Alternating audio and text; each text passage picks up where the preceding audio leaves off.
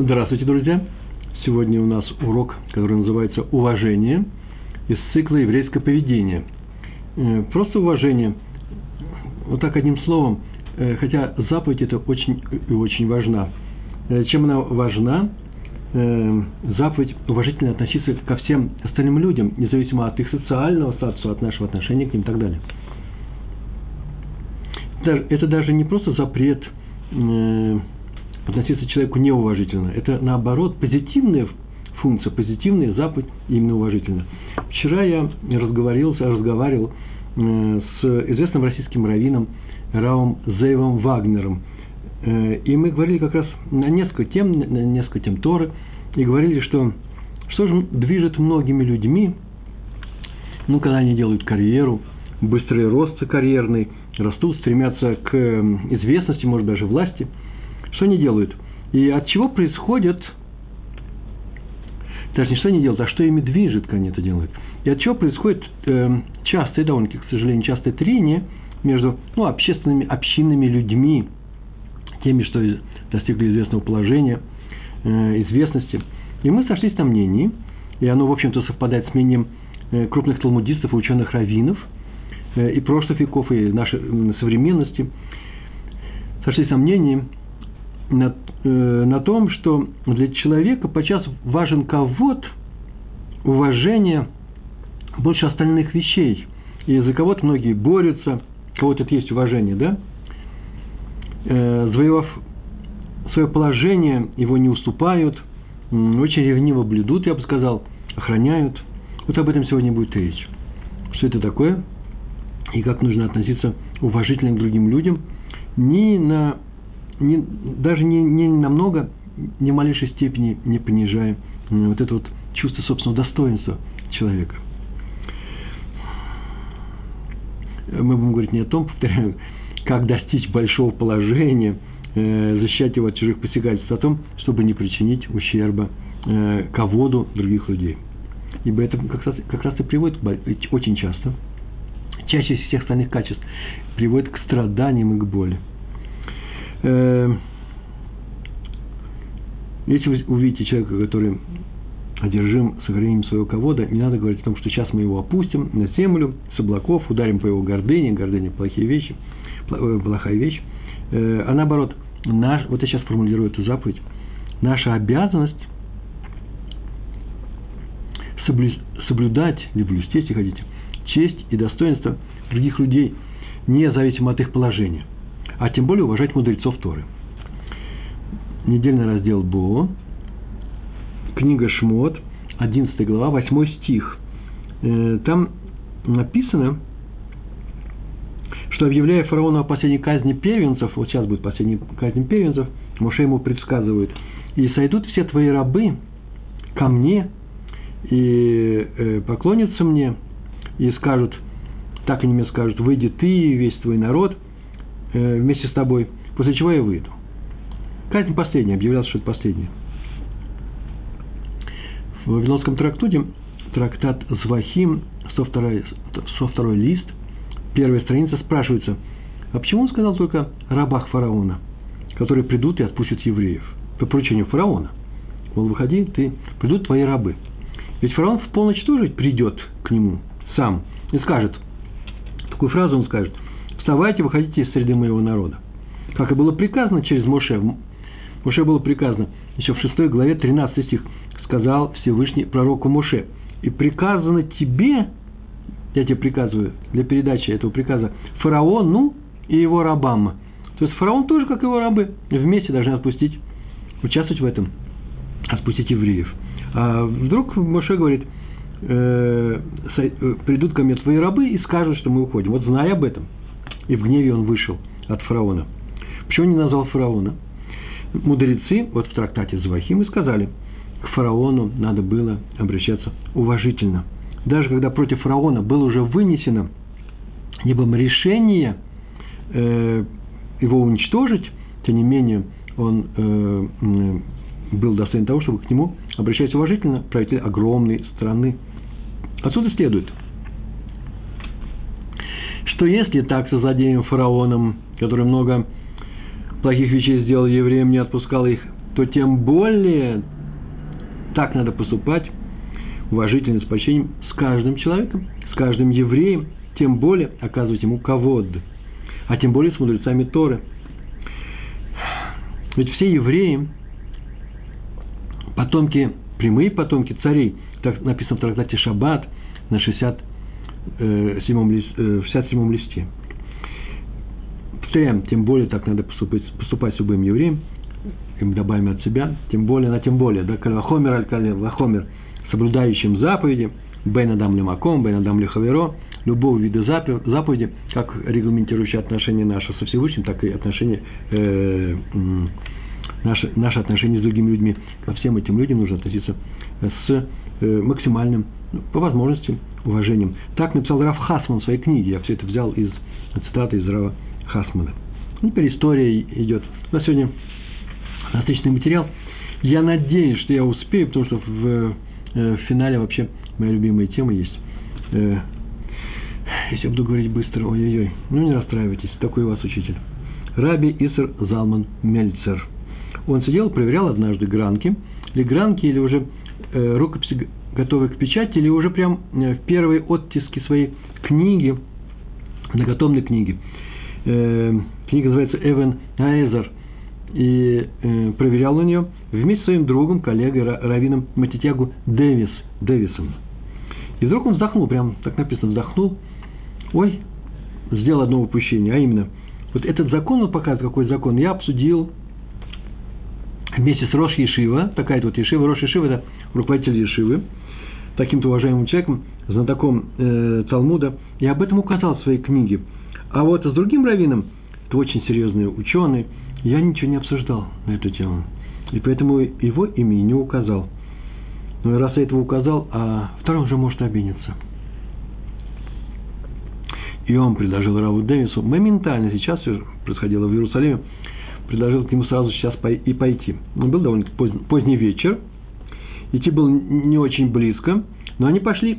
И э, Раби Мельцер постучал, открыли ему дверь, и очень удивился Равин, к которому они пришли. Они пришли к тому Равину, которому он не обсуждал эту тему, и сейчас с ним, Ляшлем называется, восполнит это обсуждение. Книга уже готова. Ему открыли, и удивление было большое у того талмудиста, э, когда он увидел перед собой э, настолько поздно одного из руководителей поколения, э, поколения нашего Раби Мельцера. Еще больше он удивился, когда тот стал обсуждать с ним некие законы Шульхана Руха. Начал с ним обсуждать, они прошли, сели, и почти час они серьезно обсуждали его, после чего они ушли. И домашние, Раф Мельцер вернулся домой, удивились поведению Рава. Зачем было ходить, если ничего особенного тот Рав все равно не добавил, такого специального, что нужно добавить в, в записать в книгу. И Раф Мельцер сказал, теперь я могу приписать в этой книге, что Равин такой-то согласился со мной. Это тоже позитивное сведения. И это поднимет престиж этого человека в глазах его учеников, в глазах его коллег. А главное, снимет возможную, возможно, маловероятную, но все равно возможную обиду. И ради этого, того, чтобы не было обиды, два слова в книге совсем не будут лишними. Я не знаю, какого уровня, высокого очень, конечно, уровня, вот это вот стремление э, Равина не обидеть другого человека, даже за счет своей книги, а я уж не говорю про позднее время, он был уже пожилой, он ходил э, к нему, обсуждал все это. Э, я даже не знаю в таком случае, поступил бы ли я так. Редкий случай, но это поведение нас многому учит, я так думаю. Вот интересно, что Раби Муше Кардоверу в книге Тумар Двойры, Двора, написал, все важны в глазах Всевышнего. Это как бы аксиома. Э, кто наносит урон, кто наносит урон чести одного человека, кто-то оскорбляет Творца. И у того, добавляет Кардовер, Кардоверу, у того не родится сын мудрый в Торе. Ну, почему? Потому что он наносит урон чести Всевышнему, который находится, Всевышний образ его находится в каждом человеке. А Саба Искелем добавляет к этому, привыкший почитать людей, тот, кто это делает регулярно и всегда, и Всевышнего привыкнет почитать и добавил верно и обратное. Мне понравилось именно эти два слова. Нахон в Нагефах. История про раби Ильханана Вассермана, руководитель известнейшей Ишивы в Барановичах. Он сидел и учил Тору однажды с двумя своими близкими учениками. Талмуд они изучали. И в это время э, к ним без спроса вообще-то ворвалась, буквально ворвалась какая-то женщина странного поведения. Почему, значит, почему без спроса? Потому что вообще-то старались все Рейнова Сермана не отрывать и не, э, во время урока не, не мешать ему. Все знали, что сейчас он учится. Она, несмотря ни на что прошла, начала громко плакать. Поведение очень было странного. И что она не вообще-то видно было, что не очень умеет владеть собой. Странно выглядит, речь заплетается, срывается на крики. В глазах безумие, добавил бы я, там не написано было. И сходу начал плакать, повторяю. И говорил очень много. Выяснилось со временем из этого потока слез и слов, что у нее заболел ребенок. И она пришла получить равинское благословение. Надо сказать, что Раф Басерман просто так с легкостью не давал благословения. И об этом все знали. Может быть, поэтому она и активно очень вошла.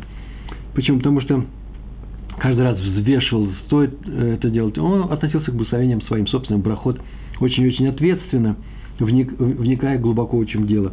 Так и на этот раз вообще-то он отказался, почему? Потому что сейчас не время, нужно, э, после урока можно поговорить. И она стала еще больше плакать, э, переживать и кричать. Сказала, что такой боли, как у нее вообще вряд ли можно сыскать во всем мире. Ребенок болеет, ей нужна браха. И сказал такую фразу. В чем я виноват, она закричала. У других матерей с маленькими детьми – есть возможность добиться милости небес. Можно упросить их. Что они делают? Они идут на кладбище и просят у своих родителей, чтобы те вступились за них перед Всевышним. А у меня оба родителей, папа и мама живы. Разве я виноват, и кто мне поможет? Ну, совершенно безумная речь, конечно. И два ученика еле сдержались, чтобы не смеяться. Улыбнулись. Раба Серман тут же благословил эту женщину, дал ей благословение на здоровье чтобы выздоровел ее ребенок, и она успокоенно и ушла. После чего она обратилась к своим ученикам с замечанием. Кто вам дал право смеяться над э, этой несчастной матерью? Кто разрешил нам считать ее не такой, как все? У нее болит сердце, и мы обязаны помочь ей. Так он сказал. И не смотреть на ее поведение, тем более не смеяться над ней. Пусть она неудачно сказала фразу, неудачную фразу по своих родителям – если человек плачет, нельзя над ним смеяться. Вот из этой фразы я все это и выписал. То есть тут как раз не только уважительно относиться, тут нужно еще и стерпеть в себе нормальную реакцию на что-то смешное, нелепое, потому что фраза была нелепая. Э, Ее нужно преодолеть, эту свою реакцию. Почему? Потому что посмотреть просто в корень, в, в суть всего дела вникнуть. А именно женщина пришла за, за благословением, не дадим ей, но никакого смеха не должно быть смех очень часто имеет эпитет издевательский, и нельзя ни насмехаться, ни смеяться над другими людьми. Даже в шутку, я бы сказал, это серьезная вещь, и этому, может быть, нужно посвятить особый урок. Почему? Потому что наше поколение, наша, наша среда, особенно русскоязычных э, евреев, потому что мы выехали из такой страны, очень часто э, культивирует э, в нашей среде, здесь мы культивируем именно такой подход легкий, когда можно посмеяться над кем-то, разыграть его в шутку, э, посмотреть на его реакцию этот розыгрыш. Потому что это все э, милые э, дружеские развлечения, так мы полагаем. А на самом деле это человека может ранить. Не всех, у некоторых мы уже многие закалились и на такие шутки не реагируем. Но кто-то ведь и не закалился, а остается, продолжает быть нормальным человеком, который на насмешку реагирует отрицательно. Другое дело, конечно, такое вещь нужно давить, подавить себе не надо э, своей обиде выйти наружу для того, чтобы вылиться на людей, чтобы не, чтобы не получился скандал. Но все равно это не надо делать. Почему это запрещается? Так же, как запрещается серьезно издеваться над другими людьми. Это вид издевательства, не больше, не меньше. Это новая тема, сейчас мы ее не будем затрагивать. А вот э, выписал я маленькую историю, э, поучение, даже не знаю, как сказать, из книги Телалей Урод – на Магеллат Эстер. В одну крупную Ишиву пришел по своим делам крупнейший раввин, один из, из э, главных раввинов поколения. Он действительно был очень такой серьезный человек и не молодой, но ученики, погруженные в учебу, увидали его, ну, кто-то встал, приветствовал, пока он проходил через зал, где они учились, к, к руководителю этой э, ешивы. Так иначе, они никак не отреагировали на его приход, а как сидели, так и учились. И кроме как приветствовали при входе и выходе. И никто его даже не провожал, когда он уже уходил. Не пошла с ним толпа к дверям. И тут Раф после всего этого, Раф Ешива, Равин Ешива, собрал всех учеников и прочел им мусар. Вот это выражение прочел им мусар, называется наставление. Мусар – это еврейская этика. этика. Читать тухахот, мусар, э, ликро мусар. Это такое непростое выражение. Это называется, ну что ты мне читаешь нравоучение? Вот он мне читал нравоучение. Почему вы не окружили Равина особым подсчетом, когда только увидели, что он вошел? Вы же знаете, кто это такой? Почему, его, почему вы его не сопровождали все время, пока он шел через зал учения, вот через нашу комнату? Почему не, проводили его до выхода? Смотрите, сказал он. Известно про злодея Гамана. Гаман – это из Мегдат Эстер, из книги Эстер. Что многого добился, э, стал фактическим правителем огромной империи, и все к нему относились с максимальным почетом. Э, он, э, всем укланялись, просто падали на землю при его появлении. Да он сам это потребовал, и все так и делали. Но он сказал однажды, что вся вот эта власть, все это почитание, прочие атрибуты правителя, почтение уважение для него ничего не значит, пока еврей Мордыхай ему не кланяется. Так он сказал. И почему-то считается, что это трудно найти более антисемитский заскок такой, да? Вот евреи мне не кланяются, вот я хочу, чтобы евреи еще кланялись.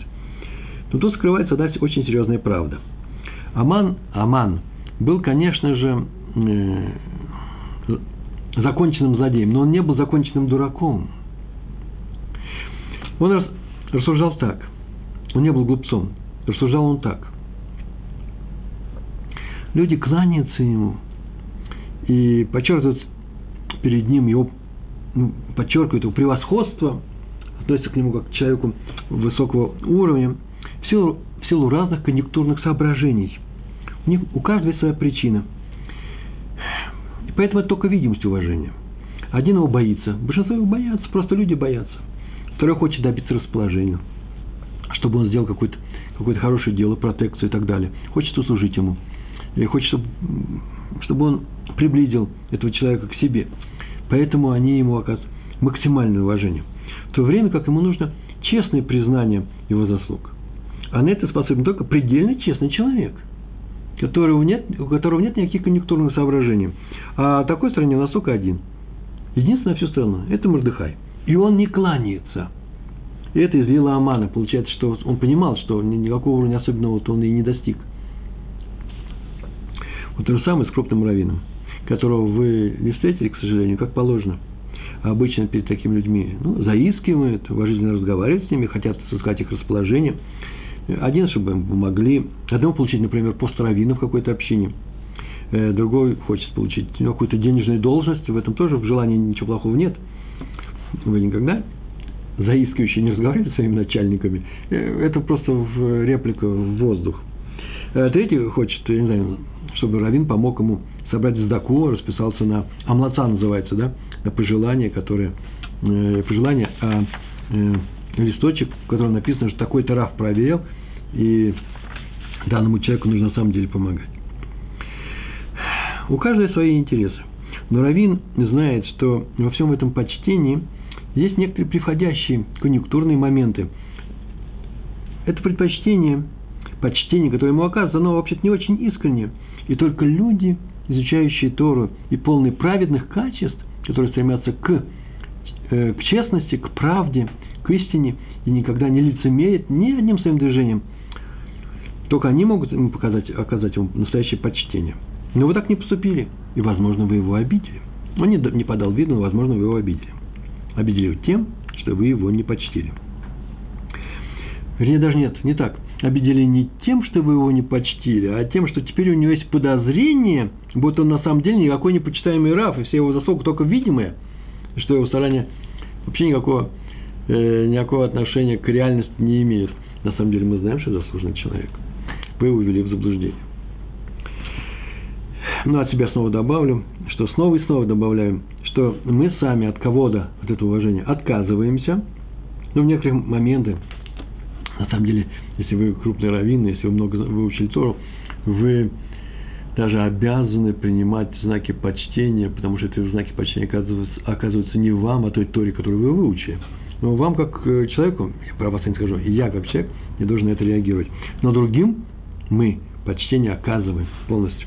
Раби Шломо Залман Ойербах Зацаль. Его пригласили быть устроителем свадьбы. Называется Лесадар Кедушин, да? Вы знаете, раввин, какой-то один раввин, не все раввины сразу, а один раввин устраивает всю свадьбу, он все ведет, и все, все устраивает, все, что положено для этого. Его вызвали туда, и он приехал, и потом он спросил, какие здесь есть свидетели. Ему показали этих двух свидетелей, и вдруг он, так написано, усомнился в кошерности одного из них. По каким-то причинам, не будем вдаваться в подробности какие. И он решил, что вообще-то этот человек не очень соответствует для этой функции.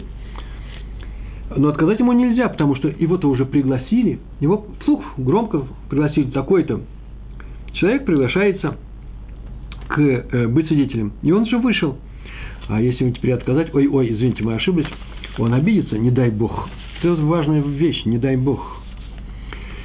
Ну, поскольку мягкость раби Ойербаха и обходительность его э, не уступали его находчивости, мудрости, то он поступил следующим образом. Он подозвал того свидетеля, и обратился к нему и попросил его, чтобы он провел свадьбу. Чтобы он был тот, кто Исадер э, Кедушин. А он раввином будет свидетелем. Тут начал отпираться, тот перепугался. Нет, нет, за что не буду. Но тот его убедил. Раф Ирбах умел убеждать. Так они и сделали. В результате никто не был обижен. обижен. Кошерность, пригодность свидетеля, ну, в силу его подписи, важнее статуса устроителя. И поэтому он сделал его человеком, э, который устраивал эту свадьбу. Тут уже не важно, какой его статус, а кошерность свидетеля очень важна. И он выполнил эту функцию и не обидел его. В трактат Брахот Вавилонского Талмуда, 28 лист, вторая страница – написано, что там умирал раби Элиезер. Он умирал, и пришли к нему ученики и спросили, чтобы, попросили его, чтобы раби дал последнее наставление перед своей смертью, как им жить, как добиться того, чтобы их жизнь была плодотворной и долгой. И он ответил, две вещи он им сказал, уважайте других людей, старайтесь, опасайтесь не уважить их, да, старайтесь уважить каждого, оказывайте кого-то каждому человеку. И вторая вещь. А когда молитесь, знайте, перед кем стоите. И тогда будете долго жить. Своей книге Раф Исаак Зельберштейн спрашивает, какая связь? Ну, как, ну, хоть как-нибудь нужно же увязать две эти вещи? Уважать других людей и знать, перед кем стоишь. И отвечает, оказывается так. Дело в том, что у человека есть два состояния, когда он разговаривает со Всевышним и когда он разговаривает с людьми. И это касается заповедей, кстати, так заповеди делятся, я уже назвал Бейн Маком, э, Бейн э, Адам Хаверо, это по отношению к Всевышнему, и по отношению к людям, к людям. Бейн Адам или э, Лихаверо, Бейн э, Адам Лемаком э, Всевышнему. И поэтому в двух этих сферах, в двух этих состояниях у него разные отношения ко всем. Так вот, когда вы до молитвы или после молитвы встречаетесь с людьми, уважайте их предельно. И только во время молитвы – уважительно относитесь к Всевышнему, знайте, перед кем вы стоите, а не наоборот. Вот это наоборот мне понравилось. Приходя в дом молитвы, готовясь к молитве, мы э, уважительно друг к другу относимся, а выйдя на улицу, если продолжаем мы такое же уважительное отношение, нормально. Если не продолжаем, это ненормально. Вот об этом сказал Раби Элезер, умирая своим ученикам. Раф Элезер Маншах. Известна им такая история – Э, даже не знаю, как это сказать, но я думаю, что нас немного народу слушает, даже в Америке, наверное, да? Он всегда резко выступал против того, чтобы в Ешивы, ну, классического лицовского направления, вносили в программный, э, э, в, ну, в, распо, в расписание уроков, в программу предметы, да, те предметы, которые не принято изучать обычно в Ешивах. Ну, посторонний предмет. Не знаю, как это было раньше, как русский язык в Ешиве Воложен.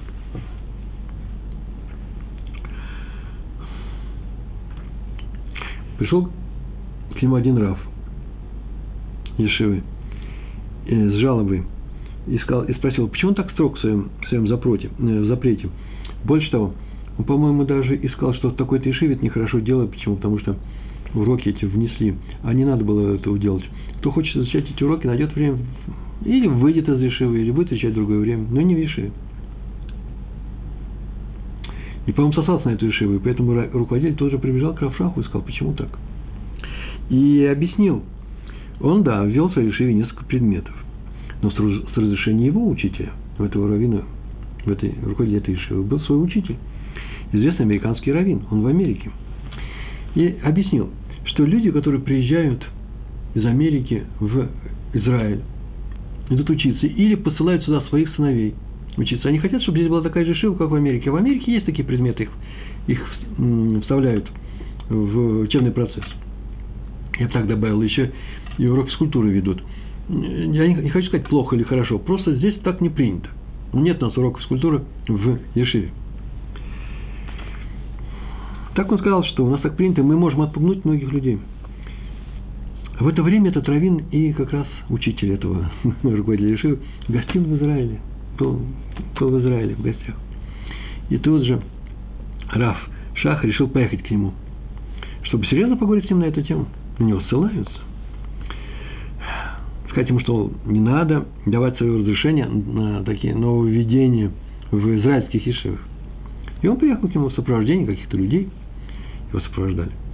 И провел, провел Таурав несколько часов. Ну, говорили не о Торе, это была на самом деле серьезная такая вещь.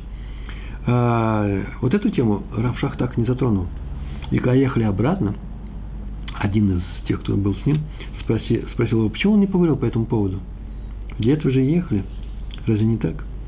А он ответил, что я мог поделать? Если в течение всего времени Реббитсон, жена Рава, сидела за одним столом, э, с нами столом, рядом с мужем. Ведь нельзя же указывать человеку в присутствии его жены. Это нанесет определенный урон его чести. Так нельзя делать. Поэтому он решил, вы заметили, он решил не понимать эту тему. Рискует тем, что, может быть, вообще не будет даже на эту тему говорить, что он, может, тот уже уедет. То будет продолжать делать такие вещи. И, может быть, и неплохие вещи, нужно было это обсудить, сказать ему, у нас так не положено. Вот эти вот несколько слов у нас так не положено. Он не мог сказать в присутствии жены, чтобы это не выглядело, как приехал Равин и наставляет его, э, учит моего мужа как мальчишку. То тоже это не мальчик маленький.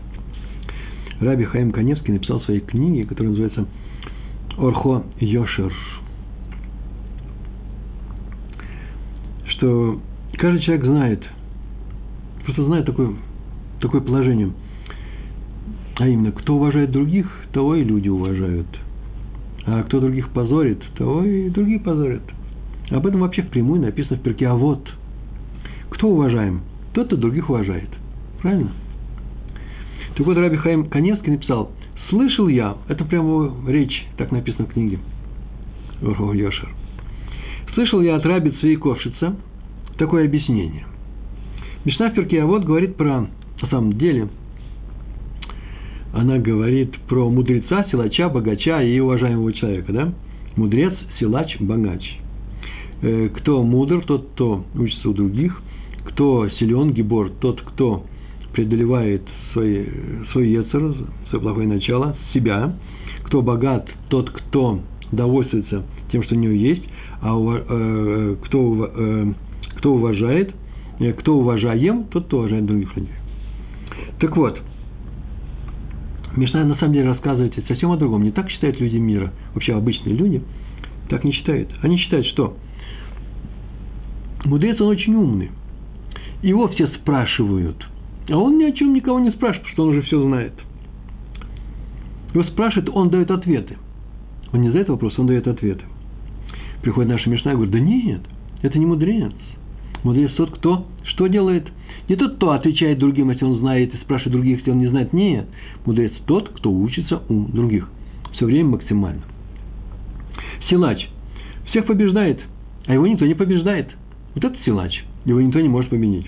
Спросите любого древнего грека, почему Геркулес э, был самым сильным э, Почему они были сильными? эти силачи древнегреческие? Да потому что они всех побеждали. А, э, а его никто не побеждает. А вот у евреев силач, Гибор, это тот, кто побеждает самого себя. Самая тяжелая победа, самая труднодостижимая победа. Свои желания, самим собой управлять, не быть рабом у, у, у своих страстей, у своих представлений, у своих мыслей, я бы даже сказал. Богач трудится, так считается, для чего? Для того, чтобы умножить свое богатство. А у Мишна наша учит тому, что нет. Ему не, чтобы быть богачом, не надо умножать богатство. Это будет... Богач может умножать свое богатство, но на самом деле богач тот, кто довольствуется тем, что у него уже есть. А уважаемый человек получает уважение от других, так сказано, так говорят народы мира. Но оказывается, уважением другим он не обязан. Он же уважаемый человек. Он вообще может посмотреть, посмотреть сверху вниз на них. Так вот, в Мишне все наоборот.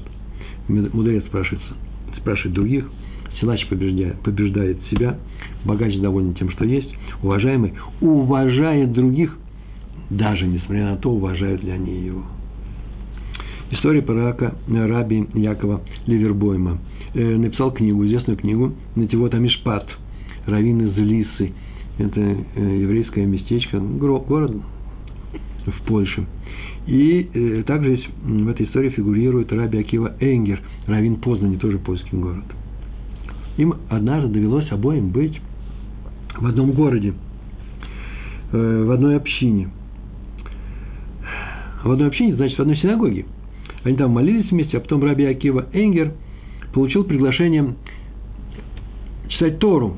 Вызывают Тору, э, его пригласили. Если это было в Минху, в субботнюю, то его пригласили третьим шлиши. Это очень почетное. Даже и утром шлиши, третий человек, который приглашается к... Это очень почетно, потому что первый Коэн, второй Леви, а третий как раз тот, кто из Израиля, из обычных людей. Раби Акива Энгер получил это приглашение почетное и очень расстроился. Причем ему дали третий, а вот ему дали четвертый, или какой там еще, Раули Вербойму. Почему? Потому что он считал Раули Вербойма ученый много выше себя. И очень расстроился, к нему дошел Раф Ливербойм и сказал, что не успокоил его. Он говорит, приглашает не нас, а наши общины. Познань более прославленный город, где больше ученых Торы, просто количественно, чем у нас в Лисе. И вот успокоил он его, тем самым, вот это называется успокоить, тем самым оказал большое уважение этому раввину. Так он успокоил крупнейшего раввина, Раби Акиву Энгера. Нечего про Раби Акива Энгера – на самом деле он был предельно прост э, и предельно почтителен со всеми, без исключения. И говорили о том, что это вообще стало его второй природой. Его никогда не видели хоть как, с каким-нибудь отрицательным качеством. Он вел себя так, так просто и э, таким образом. Именно просто и обходительно в то же время, э, даже с царскими сановниками. Однажды приехал в Познань один садовник, сановник, родственник царской самого царя. Я так полагаю, по тем временам Познань, возможно, даже родственник русского царя, нужно посмотреть, уже это было после раздела Польши. И этот сановник послал, родственник царя, послал спросить его, может ли Раби Акива Энгер найти свободное время, чтобы принять его у себя, он сам к нему придет, приедет и поговорить к нему, задать вопросы, хочет с ним побеседовать. И Равин просил передать сановнику, вот через того посланца, который пришел к нему, через слугу, следующую фразу. И прям сказал, что именно так вот передай, пожалуйста. У меня нет ни одной свободной минуты времени. И все она уходит, мое время, на изучение Торы, на служение Всевышнему. Э, но всякий, кто обращается ко мне, так он сказал, э, для всякого, кто обращается ко мне, все равно нахожу время, чтобы с ним поговорить и ответить на его вопросы. Поэтому он с удовольствием примет у себя и этого сановника. Вот эта вот фраза, которая начиналась у меня нет ни минуты времени, но вы приходите. Так ему понравилось этому сановнику, что он э, вот обрался, вот так оно и осталось в истории. И с удовольствием приехал и был, э, я бы сказал, хасидом Рабиакива Эйгера. Э, вот я даже не знаю, указал бы, указал ли я бы на нехватку времени крупному человеку, сановнику царскому, не знаю, приходит и говорит, Ребро, мне нужно с тобой поговорить э, по телефону звонит, можно сейчас подъеду? А я ему говорю, у меня времени нет никогда. но вы, конечно же, подъезжаете. Скорее всего, не скажу почему, потому что это лишние слова, но здесь это были не лишние слова, потому что он так спросил, есть у вас свободное время? Поэтому он честно ответил, свободного времени нет, но вы подъезжайте. Я бы испугался, может быть. И у нас есть еще одна история, а потом э, я расскажу то, что я хотел рассказать, про Адмора из Ужерова, Раби Мушаихеля Эпштейна.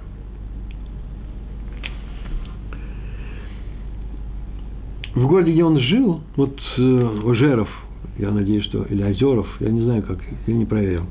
Там Зайн с Герышем, с, с палочкой стоит. Надо проверить. Жил у него был один такой хулитель, э, человек, который постоянно его критиковал, обижал словесно, ругался, как еще ругаться можно, если не знаю, так или иначе, поступал с критикой, вел себя нехорошо по отношению к нему. Другой бы расстроился. Но однажды, в час молитвы, когда молились в синагоге у э, Рава Эпштейна, он пришел в эту синагогу, и все очень удивились. Видно, что он собирается сам молиться. Между прочим, сейчас мне пришла в голову мысль, а чем он действительно пришел туда? Ну, он пришел. Ну, может быть, для того, чтобы усугубить их отношения. Возможно, не знаю. Сейчас увидим. И все удивились, как ты он осмелился такое сделать? Какое безобразие. И все стали смотреть на Равина. А что он сейчас делает? Как тот себя поведет? Может быть, прогонит его, уходи отсюда, ты много плохого мне сделал. Кровь мою попил достаточно. Или, по крайней мере, даст понять, что тому вообще-то не место здесь находиться. Или сам в гневе уйдет. Ах, ты здесь, я ухожу. Без, без слов уйдет. Но нет, к удивлению, он поступил совершенно по-другому. А именно, подошел к нему с приветливым лицом, с приветливым выражением лица, и э, встретил он его и пригласил быть, э, вести моли, молитву, быть общинным, тот, кто ведет общинную молитву. Шалих Цибур называется. Это очень почетная вещь, между прочим, и дается не каждому. И тот с удовольствием принял эту, исполнил эту роль, и с тех пор стал, наоборот, сделать одним из самых рьяных приверженцев Равина. Э, ходил к нему, стал его другом и стал его хасидом. И так могу сказать, да это Адмор, хасидом его стал. Вот это вот умение сделать из врага, то человек сам себя объявил врагом. Мы считаем, что он нам не враг, но он почему-то считает, что он нам враг. Сделать из врага друга – это крупнейшее, одно из самых крупнейших еврейских умений. Это нужно уметь делать. Не всегда это надо делать. Э, нужно поступать разумно. Э, в некоторых случаях, может быть, и не надо Э, форсировать события, надо как-то повлиять на человека, не приближая его совсем до, полностью окончательно. Почему? Потому что не каждую змею нужно при, на, на своем сердце, к своему сердцу прижать. Это не мое выражение, это выражение из книги про змею. Так или иначе, нужно всегда быть готовым к тому, что люди меняются. Или я был неправ в своей оценке этого человека, он не такой плохой.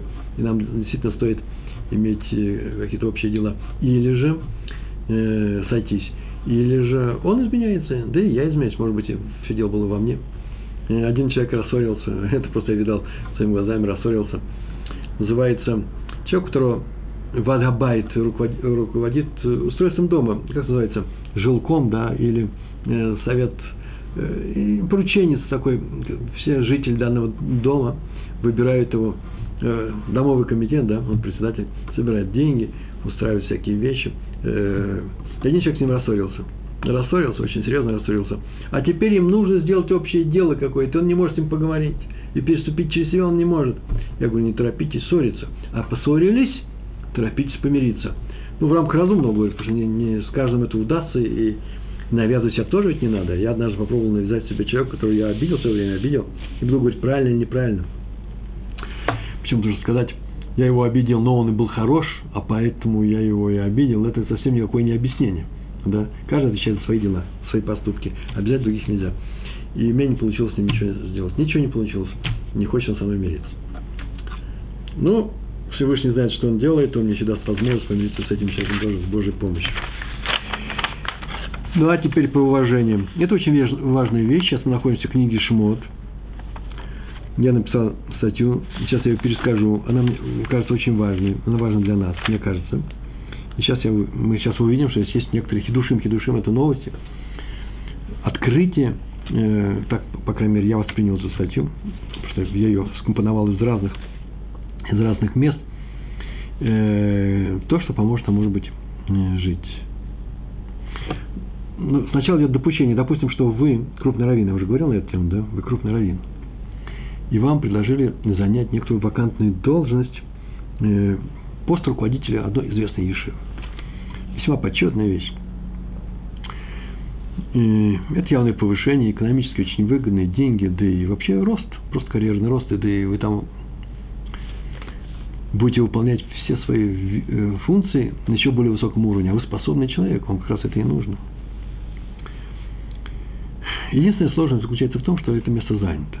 Там уже много лет это Ишива руководит какой-то раввин. Может быть, престарелый, может, он уже давно уже пора идти на пенсию. Так или иначе, вас берут на его замену. Кто решил вас взять? Неважно, я не знаю, ну там какой-то совет раввинов, совет директоров, там, обратились к вам. И нельзя сказать, что это раввин плохой. Да, вообще никого не интересует, какой он. Тем более нельзя сказать, что именно из-за из вас его уволят. Да нет, может быть, скорее всего, и пришло время, и даже если вас не возьмут, возьмут другого, все равно его уволят. Ну что вы будете делать? Какое решение вы примете на своем семейном совете, потому что вы обязаны посоветоваться с Ребетсон, с равинской женой, с вашей женой. А если вы жена, между прочим, все это рассказывает про вашего мужа, что вы, что вы ему посоветуете? Хороший вопрос ввязываемся в историю или отказываемся от этого очень заманчивого, очень хорошего предложения. Муше Рамену, Рабейну, наш учитель Муше, в свое время отказался. Он сделал свой выбор. И произошло следующее. Вот когда мы читаем о том, это в самом первом недельном разделе книги Шмот, о том, что Всевышний говорил с Муше Рабейну и посылал, послал его в Египет, сказав, что дошли до него крики, евреев, которые стонут там под гнетом рабства, и надо их спасать. И вот ты пойдешь спасать, так он сказал, иди твои спасай. И Моше Рабейну отказался от этой функции. Он сказал, он выдвинул четыре аргумента, насколько я помню, в Минраше сказано намного больше. То есть, по крайней мере, четыре. Э, кто я такой и так далее, чтобы вводить евреев. И, и говорить я не умею, косноязычен я и не поверят они мне. А какие знаки? Они спросят, как тебя зовут. И последнее, не поверят они мне, что я вообще разговариваю со Всевышним. И Всевышний на эти все эти вопросы ответил ему, на все эти просьбы, на все эти аргументы. Э, после чего он пошел э, э, и выполнил свою функцию у Шарабейну, спаситель евреев, вывел нас из Египта. Вопрос заключается в следующем. И он очень очевидный вопрос – весьма очевидный. Дело в том, что книга начинается с того, что Моше, Рабейну Моше, будучи еще молодым совсем человеком, вырос в доме у фараона. И он видел, как мучаются его братья. Это физический труд один из самых тяжелых. Месить глину, делать кирпичи. То есть максимально непрофессиональный, со, со страшными э, э, с приложением физических усилий очень много уходит. Делали неплохо. Очень тяжело это было, да еще насмотрщики – и он выходил и, написано, подставлял плечо, э, помогая им. Он выходил и помогал им. Он не был равнодушен к еврейским страданиям. Больше того, однажды он видал, как евреи сбивают, и он спас от этого избиения. Как спас? По-другому нельзя было спасти, это не было выбора. Он убил того египтянина, вопреки закону, который запрещал вообще поднимать руку на египтянина, на смотрщика. И он знал, что он рискует всем. Так оно и получилось. Э, на него донесли. И он убежал. Он ушел, из обеспеченной семьи, из фараонового дома, обеспеченного места, э, в далеко не сытый, э, не сытый эмиграцию, так скажем, голос, да, эмиграция. И много лет он вообще занимался совсем не царскими вещами, а больше того, э, книга Шмот находит его через много-много лет, когда ему было уже 80 лет, простым пастухом в, у священника медианского. Так он не поднялся наверх. И это, несмотря на то, что он мог не потерять свой статус, и он таки потерял его, сознательно потерял, потому что он переживал за евреев, он пытался им помочь, помогал он им. А теперь написано, что семь дней Всевышний уговаривал э, Моше Рабейну? Семь дней он уговаривал его, и только к концу седьмого дня Моше Рабейну согласился. Почему? Как можно соглашаться так, через такое время? Каждую минуту там убивают твоих братьев. Семь дней он оттягивал Геула, освобождение еврейского народа. Ведь в конце концов счет пошел по минутам, по минутам. Когда выходили евреи, время уже было... Вообще все кончилось. В этом песочном, э, в этих песочных часах в последней крупице песка выходили, все, время кончилось, евреи пропали.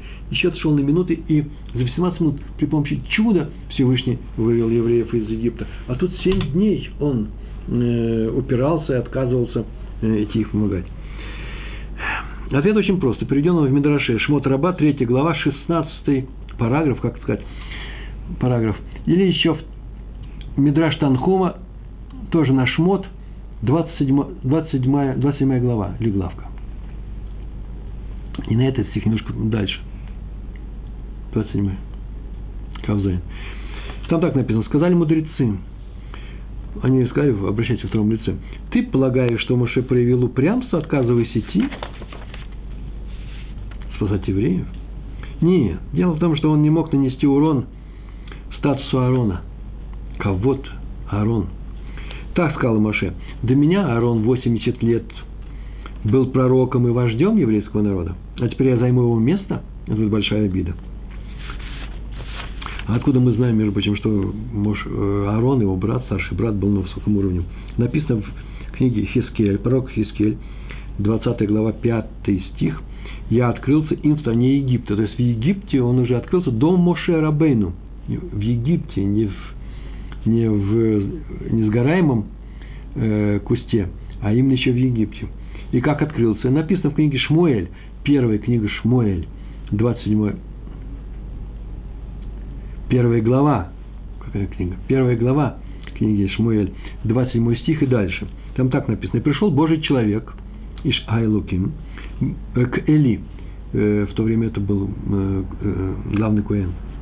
И сказал ему, так сказал Всевышний, я открылся дому твоего отца, когда они были еще в Египте, в доме фараона – и выбрал его из всех колен Израиля мне в Коэны. Кого его? Это Аарона, твоего прямого э, предка. Отсюда мы знаем, что Всевышний открылся. И Аарону было поручено эта задача – быть нави, быть вождем. И теперь, что я соглашусь пойти и стану руководителем народа, разве это не нанесет моему брату э, э, Аарону страдания, боли, приведет его ну, к замешательству, к обиде? А теперь посмотрите, получается, что Моше отказывается выполнить постановление, приказ, целый приказ Всевышнего только потому, что не хочет доставить мучение брату. Скажите, пожалуйста, мы откажемся с вами от того, что, если нас будут писать в Египет, от того, что кто-то будет переживать, что мы теперь будем руководителями. В Египет, повторяю, быть спасителем еврейского народа. Мы откажемся? Между прочим, поэтому мы с вами не руководили еврейского народа, возможно. Так вот, оказывается, исполнить приказ Всевышнего, приказ Творца, несмотря на то, что каждая минута промедления увеличивает страдания его братьев, соплеменников, он делает это из, э, э, по вполне разумной и разумной причине, иначе в Мидраш Раба не приводил бы эту вещь. Так или иначе, я не знаю, но мне кажется, что вообще-то уровень этого отказа очень сомнительный. Все-таки целый народ или честь и достоинство одного человека, ну, переживает, попереживает и пройдет. Маленькое отступление здесь я не написал. Там ведь написано еще интересно. И после того, кончились эти 7 дней, 7 дней это Мидраш, и вдруг написано, и разгорелся гнев Всевышнего на Муше, разгорелся гнев, и сказал он, да нет, Аарон, уже выходите навстречу, он рад тебе, он не будет переживать. С какой, с какой стати разгорелся гнев? Из того, что Моше Рабыну сказал, что он не хочет обижать Аарона, сам Драша сказал об этом, что так нужно поступать. Почему он, почему, откуда взялся этот гнев? Почему сама Тора не объясняет, что это за гнев? Почему в Торе нет никаких последствий этого гнева? Везде, где написано, что кто-то разгорелся на кого-то гнев Всевышнего, обязательно будет написано, и что с ним сделали. И поэтому все комментаторы на этот стих, посмотрите, 14 э, стих, да, в нашей главе, э, все комментаторы говорят о том, что о том, что э, ищут, ищут то, чем был наказан Мушарабейну. Раша приводит Мидраш о том, что, ну вот, известный Мидраш, Мидраш Раба так написано, ты должен был быть Коэном, а Аарон должен быть только Леви, а теперь будет наоборот. Именно из-за того, что ты отказывался идти. Есть еще несколько э, комментаторов. Один из, коммен, из комментаторов Орхаим на это же место, на 14 стих так пишет. Э, другое наказание было у Мошарабейну. Он должен был быть человеком, которого прошло, прошло косноязычие. И он должен был сам говорить э, с еврейским народом. Почему? Потому что в этом стихе так написано. И разгорелся гнев Всевышнего на Мошей, был так сказано, перед тем, как сказано, да и Аарон же выходит, сказано, он будет говорить, а ты ему будешь говорить, он будет говорить народу, он будет э, транслировать тебя, э, он тебя понимает, твою речь, а народ твою речь не понимает. Это и останется именно здесь, после указания о э, гневе. Но так или иначе, э, гнев какой-то неубедительный. Ничего нигде не написано э, о том, что э, Моше как-то пострадал из-за этого. Почему? Да потому что Моше, народный освободитель, свой отказ обосновал на самом простом расчете. Он так сказал, если для того, чтобы спасти народ, надо нарушить одно из, один из самых важных принципов Торы, который запрещает доставлять страдания другим людям, то это никакое не спасение. И еще он сказал, то есть известно, да, Тора запрещает обижать ближних, вообще запрещает их обижать, носить урон их чести, достоинства, а тем более родного брата. Между прочим, родной брат, уважение к родному брату, кибутах, он входит с основной частью в уважение отца и матери. Такое правило есть. Э, дело в том, что у Моше было еще, как сейчас говорят, причина, э, еще один аргумент. Ты посылаешь меня, но я не могу пойти. Почему? Потому что есть подозрение о том, что я э, обижу, э, доставлю страдания своему брату. Пошли кого-нибудь другого. Если есть другие люди, можно их послать. Это называется рабим шлухим лемаком. Я не единственный человек. А я добавлю тоже, вот, отступление у нас, что в свое время Эстер, так было сказано, пойди и Э, приди к Ахашвирошу, а если ты не пойдешь, то Всевышний найдет пути, как э, спасти еврейский народ, кто знает, тебе будет очень плохо. И только в тех случаях, когда никогда некого послать больше, ты единственный, может быть, тогда нужно специальное рассмотрение. Так или иначе, Моше во главу всего ставит свой принцип необходимость крайне бережного отношения, принцип Торы, крайне бережного обращения с достоинством и честью других людей. Не дай Бог кому-нибудь задеть, причинить боль даже если это требуется для исполнения заповеди. Вы слышите, для исполнения заповеди, это же есть заповедь. Это очень важно. Вот сейчас я эту вещь выписал из Рамхаля. Под видом заповеди не делаем ничего такого, что в результате может обернуться ущерб, ущербом для нравственности, для мусара, для собственных качеств. Рамхаль э, по этому поводу, Масилат Ишарим, да, глава 3, приводит высказывание мудрецов трактата Ирувин. Он так сказано – человеку лучше не родиться. Но коли он родился, то пусть ощупает свои дела, а другие говорят, пускай покопается в своих делах. Хм, что это ощупает или покопается? И фашфеш, и машмеш – это одно и то же.